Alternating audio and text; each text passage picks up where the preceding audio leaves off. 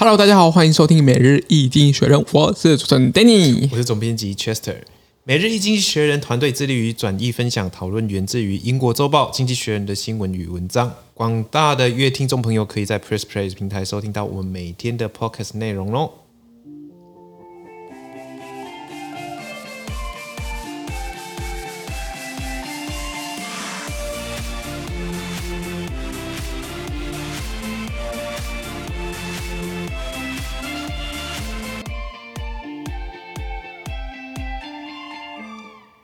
今天呢、我们来看到的是《经济学人》解析出来的新闻。我们看到的是十一月三十号礼拜三的新闻，而这天的新闻同样也会出现在我们每日《经济学人》的 Press Play 第一零六零波里面哦。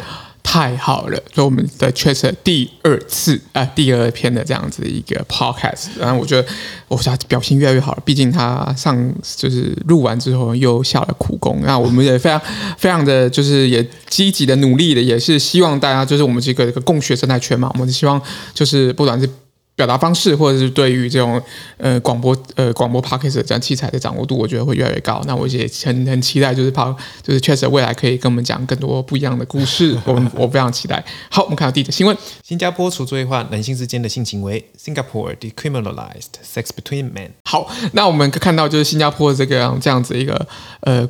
一个一个状况了，那确确实啊，就是以前新加坡是相当保守的国家，但它废除了这个男男性之间这个性行为的刑责了，那就是这样是殖殖民地的这个殖民这个遗毒啊，呃，这样这样的一个一个一个条约、一个命令、一个法律流流传到现在已经不符合时宜了，所以要做出调整，但是呢。呃，但是他们也是更加强这个修宪，这个对于这个公民的对于婚姻啊、公这个家庭的这样子一个相关政策，其实也是更难提出一个相对起来这个法律的挑战，因为这成为宪法明文规定的范围。好，看下一个新闻。接着新闻，在抗议示威活动中的中国股市 （Chinese stock markets amid a protest in China）。OK，我们可以看到，就是呃，当然这个所谓的白纸革命啊，已经这个已经。已经延烧或者延续了蛮多天的啦。那对于对于这个中国这样子一个。这个世界世界这个前几大经济体来说，这确实是一个还蛮大的危机。对于统治正当性来说，因为他们明年还要再开会嘛，去决定就是国家这个国家主席这样的等一个等等等等等这样子一个国家级的一个职缺。那在这情况之下，他们必须要去应应这样子的一个一个抗议的事事事件呐。那当然，我觉得可能适度的开放跟弹性的做法，防疫这个不再这么严格执行的一个弹性。我觉得这是有可能的，当然，当然，这个这个可能性传出来之后，哇，这个港股跟深圳的这样股市啊，也是一个弹了一个蛮多的这样幅度啊。那我们也很期待，就是这个这个这中这个未来对岸中国的这样子一个一个听众朋友或者是伙这个伙伴们，可以更加的呃，相对起来这个。疫情的生活能更加常态化，这样子。嗯，好，我们看到下一则新闻。接着新闻，加拿大经济终于好转了。OK，a、okay, Canada's economy some good news finally。Finally 的意思是终于，终于。所以确实在我们的这个经济在一个高通膨层。高通膨的这样的状况之下，很多政府的的央行啊，不得已啦，所以只能祭出这个升息的这样子一个一个一一个一个政策啦。那确那确实是这样子一个一个一个政策，对于这个经济发展确实有比较大的这个关系。那确实是因为就是这个升息，这个通货膨胀的放缓，对于这个加拿大的升升息与否跟幅度有其他弹性的一个调整。我们看到下一个新闻。接着新闻，欧元区最新的通膨数据，New inflation data for the Euro Euro zone。OK，好，我们看到这个这个欧盟通膨胀啊，大家可以理解，就是欧盟通膨胀其实都非常高，因为俄乌。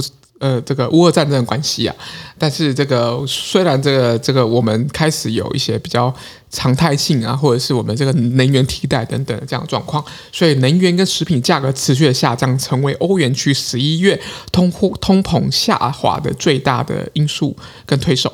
所以，因为像呃能源价格的调的这个降幅是更可观的，像这个十一月的。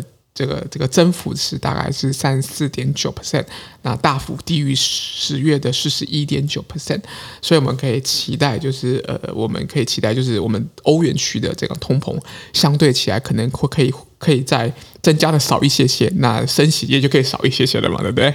好，那我们这个资讯都提供在每日一经济学人的 Press Play 平台，它持续的支持我们哦。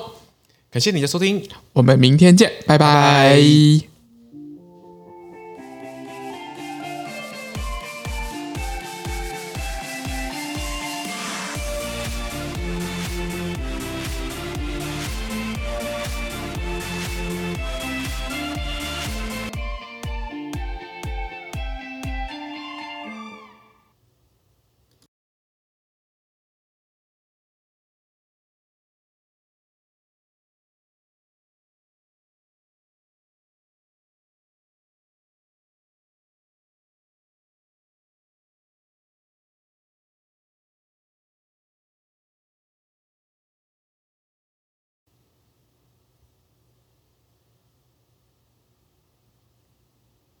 新加坡除罪化男性之间的性行为。新加坡呃，Singapore decriminalized sex between men。